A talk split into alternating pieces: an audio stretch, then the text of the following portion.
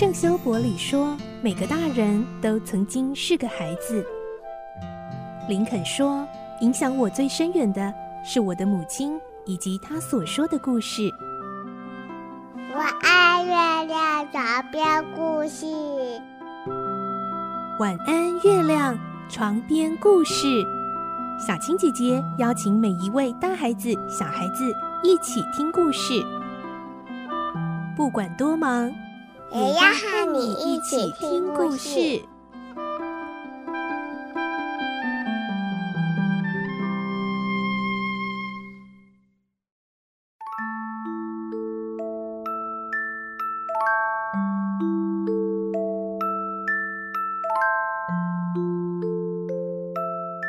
晚安，欢迎你和我们一起听故事。我是小青姐姐，我们继续来听《动物农庄》的故事。今天是十二集，我们会听到仲斯先生和皮尔先生以及弗列特先生，他们带领着人类和动物们展开了一场战争，过程真是险象环生。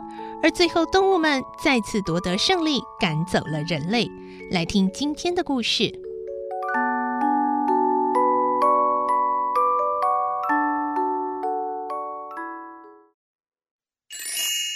动物农庄十二集再次获胜。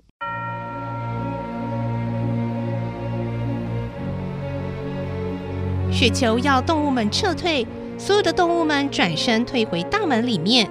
于是人类以为自己胜利了，这样的喊着：“胜利了！胜利了！胜利了！胜利了！”有人举着棍棒趁胜追击，嘿，看你们往哪里跑！宙斯先生也大叫：“ 大家攻啊！我要收回曼诺农庄！”一伙人没有秩序的在院子里追赶，这正中了雪球的计谋。埋伏在畜棚的马、牛和猪们从他们的背后冲出来，截断了去路。雪球发出攻击的讯号，自己猛地扑向仲斯先生。看到雪球冲来，仲斯先生端起枪来胡乱扫射。子弹从雪球的背上擦过，一只羊应声而倒。动物们看到同伴受伤，不由得激起满腔怒火。马儿踢起地上乒乓球似的石头，敲得人类满头包。仲斯先生被雪球用力撞进粪堆里，枪支滑得大老远，摸也摸不着，只惹了一身臭。也有人被几头牛顶到墙上，悬着两条腿，大叫：“放我下来！放我下来！”猫咪看他们贴在墙上，还乱挥棍子，忍不住跳上去，赏他们一人一爪子，疼得他们不由得甩掉棍子，怒骂：“哎，死猫臭猫，看我待会怎么教训你！”然而，最危险的攻势却是巴普发动的。他抬起了后腿，等着人靠近时，一声不响就蹬。那些人一个个翻着大筋斗，从他身后滚出去。巴普越踢越起劲，他的马腿一会儿左踢，一会儿右踢，就像跳舞一样有花步呢。被他踢倒的人越来越多。一个胡林农庄的小孩跑过来，巴普来不及刹住脚，一蹬。那个男孩立刻像球一样飞出去，摔在草堆里，起不来了。别人看了大叫：“ 不好了，不好了，有人受伤了！怎么办啊？怎么办啊？快退啊，快退！”他们满脸惊慌，扔了木棍想往外逃。动物们看到这情形，更是急起直追，把人类吓得团团转。鸽子和鸡大叫：“用力抓！用力抓！用力抓！”猫咪从屋顶上跳下来，站到一个养牛人的肩上，用锐利的爪抓他的脖子，喵喵叫着：“ 哼，让你尝尝我的厉害！”喵，饶了我吧！哎呦！虽然这个人一直惨叫，可是猫咪仍然像一顶甩不掉的帽子，盘在他的头上，不肯下来，疼的那个人一直喊救命，一边抱着头冲出大门。其他的人看到这个人痛苦的模样，手脚都软了，头也不回的跟着他往大马路上逃。猫咪跳到大门上，看着人类远去的背影，不断的炫耀自己的功劳。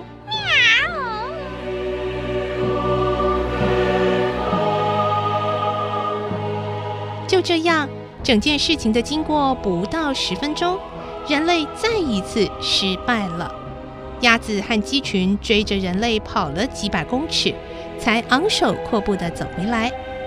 除了那个孩子，其他人都离开了。所有的动物高声欢呼着：“胜利啦！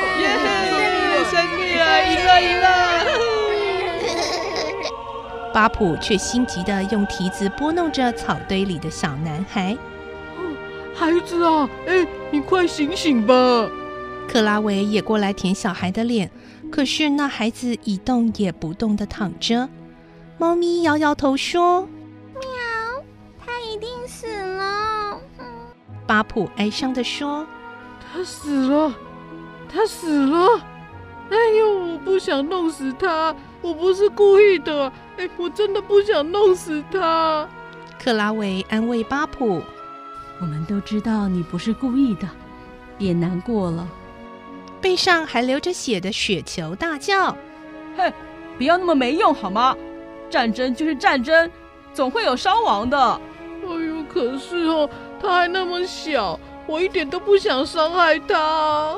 克拉维眼里也含着泪水，说：“巴普，我了解，其实我们都不愿伤害生命的，即使是人类的生命。”拿破仑听了不耐烦的吼叫起来：“哎呦，哦，你们老真是温情主义者哦！”这时，猫咪突然想到。喵，茉莉呢？怎么都没有看到它？对呀、啊，对她去哪里了？去哪了？大伙儿这才发现，这场战役里，茉莉始终都没出现。啊，她到底去了哪里呀、啊？母鸡着急的叫：“哎，快找找看呐，他是不是受伤了？”母牛说：“妈，该不会是被掳了吧？”狗儿到处嗅闻着，终于。汪汪汪汪，在这里，在这里哦！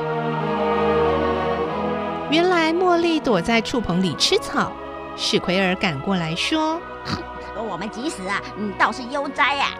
茉莉不好意思的舔舔嘴说：“啊，我刚刚听到枪声，我吓坏了，所以就躲到这里来。啊，怎么，啊，战争结束了吗？”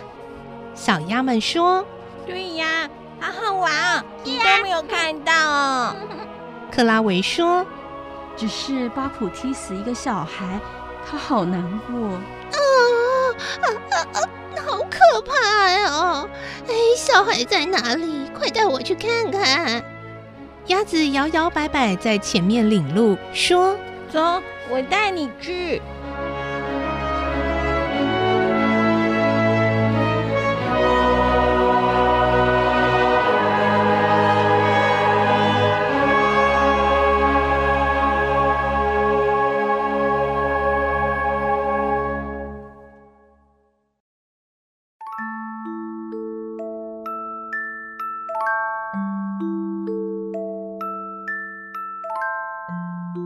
今天的故事就先听到这里了，下个星期再继续来听动物农庄的故事。